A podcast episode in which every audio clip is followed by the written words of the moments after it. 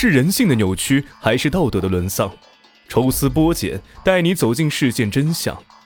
同样的案例，别样的精彩。欢迎收听冯生大案纪实。欢迎收听今天的大案纪实，咱们接着上一集继续讲述。这个村子不大，仅有二十七户人家，而且各家各户住的也比较分散，都是通过羊肠小道串联了起来。专案组在这些小路上来回不停的穿梭。当第二次找到周家国的时候，他的描述还是和第一次一模一样。虽然找不到疑点，但是专案组的成员们总是觉得这个人的身上有问题。就在案件陷入僵局的时候，侦查员又得到了一个重要的线索：村民老李的儿子儿媳都在外地打工，家里就老两口和一个小孙子。这一天晚上。小孙子突然哭着喊着，让老李去外面捡白天掉在院子里的皮球。老李拗不过，于是便起床了。可是他刚走进院子的时候，看见了可怕的一幕：只见一个白色的影子正从胡桂花家悄无声息地飘了出来。借着微弱的月光，隐约中发现那个影子穿着的正是胡桂花生前穿过的一套衣服。老李大惊。也顾不得皮球，赶忙跑回了家中，关上了门。这一夜，老李都没敢睡得太沉，惊醒了很多次。好不容易熬到了天亮，他就立刻赶来报案了。听完老李的叙述，侦查员有些不可思议，他们肯定是不会相信这些的。但是瞧着老李说的一本正经，又不由得不信。那这里面到底隐藏着什么隐情呢？你怎么确定？你看到的就是胡桂花？侦查员问老李：“我我和他家是邻居，他的那身衣服啊，是他家二小子从外地买回来给他的。之前啊，他就穿着那件衣服来我家里面穿过好几次门，我认得。”老李严肃的说道。刑警随后和老李一起又来到了胡桂花家，不过才几天的功夫，家里就有了破败阴森的感觉。屋顶上有了蜘蛛丝，桌子上一层灰。在仔细检查了家里的物品之后，侦查员发现，吴桂花的那几件衣服确实不见了。虽然不信邪，但是眼前的一幕加上老李的叙述，大家伙这心里啊，多多少少还是有些自己的想法。而这个消息传到村里之后，村民们更是深信不疑，都说胡桂花又回来了。把她最喜欢的衣服给带走了。有了这样的想法，晚上再也没有人敢出门了。就连平日夜间听惯了的风声，大家都觉得不那么简单了。虽然一时之间人心惶惶，但是侦查员们还是按部就班。为了稳定民心，二十多名侦查员干脆住到了村旁的一家小饭店。通过再一次的摸排，关于邱家的两个谜团摆在了面前。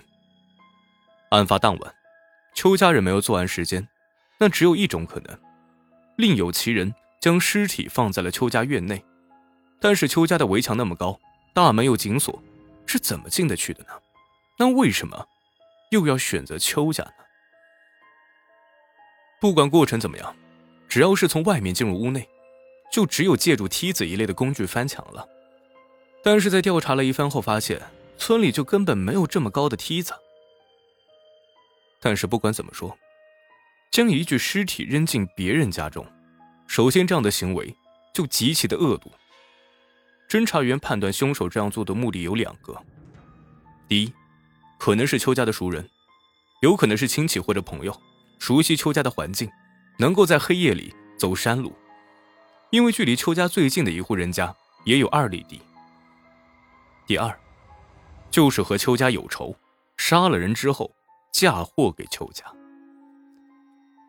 根据这两点猜测，警方又开始从邱家的社会关系开始调查。然而，经过一番费力的调查，案件却没有丝毫进展。而且，老李反映，半夜看到的白影，也同样是没有头绪。就在这个时候，邱家这边又得到了一个新的情况：这邱家大院呢，本来是兄弟三个人住在一起的，十多年前。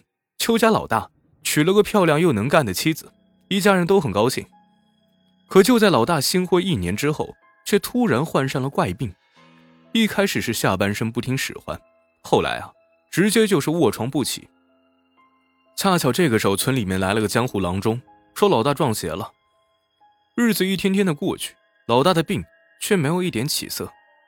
于是他的老婆就嫁给了自己的三弟邱家老三。之后，母亲带着老大搬到山下居住，兄弟之间也不再来往。可奇怪的是，搬到山下的第二年，老大的病竟然好了。自从家里面出现了抛尸案，有人猜测，是不是当年害老大的邪物又回来了？听完邱家人的介绍，侦查员告诉他们，这些都是无稽之谈，肯定是有人在吓唬你们的。随后，侦查员又一次。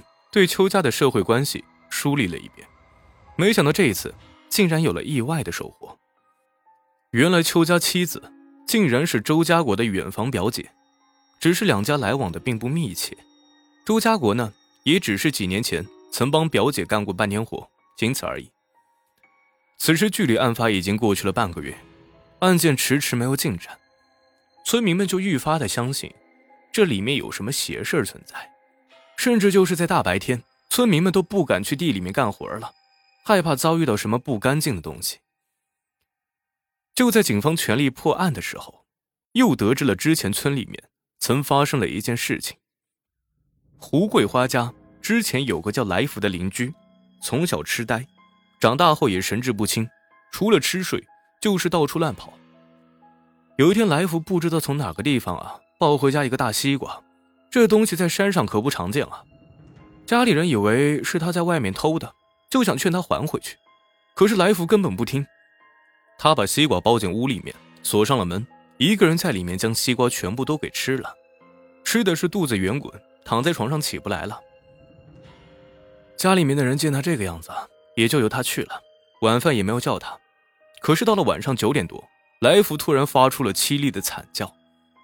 家人来到他的房间后。看见他正在地上打滚，没过一会儿的功夫，来福渐渐的不再动弹了。家里人也不知道他是怎么了，还以为是撞上了邪，也就没有声张。第二天早上便草草的给来福下葬了。现在想想，来福的死和胡桂花一家当时毒鼠强中毒时的样子是如出一辙。村民们不禁又想：这来福和胡桂花家是邻居。难不成这胡桂花家真的有什么东西？啊专案组没有想到，一起抛尸案竟然引起了一系列的人命案，看来这件事背后不简单。专案组认为，这个凶手一定就在这一百七十名村民当中，这一系列案件很可能就是同一人所为。案件越发的扑朔迷离，于是专案组。便向省里面申请了刑侦专家的支援，希望能在短时间之内揪出这个村民口中的邪物。两次下毒，一次远距离抛尸，如果是同一人所为，此人肯定不是身单力薄之人。专案组勾勒出此人的大概特征：身强力壮，心胸狭隘，为人狠毒，遇事不慌。针对这些特征，专案组一面。将目光集中到了村里几十名的青壮年身上，对他们分头询问。另一面，邱家周围进行查看的专案组对于抛尸的行为提出了一个大胆的想法：除非抛尸者是个身怀绝技的高手，不然的话，决然不可能爬得上去。再看看外面被压倒的一大片的蚕豆地，会不会是用了一些例如长长的木板之类的东西抵在了围墙上，形成一个斜坡？然后沿着斜坡往上，之后将尸体扔进了院内，之后再将木板撤走呢？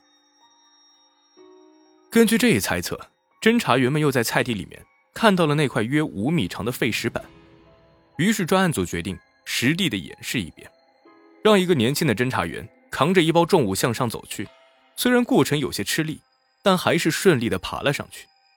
由此，专家们确信此法可以完成抛尸。当村里的青壮年第四次走进专案组的办公室的时候，这一次，周家国露出了破绽。侦查员询问他，当日母亲打他和他打老婆相隔多长时间？周家国说前后不过十分钟，也就是晚上八点左右。当侦查员又去问周家国说：“你老婆跑出家门多久才回来的时候？”周家国回答说：“不到一个小时。”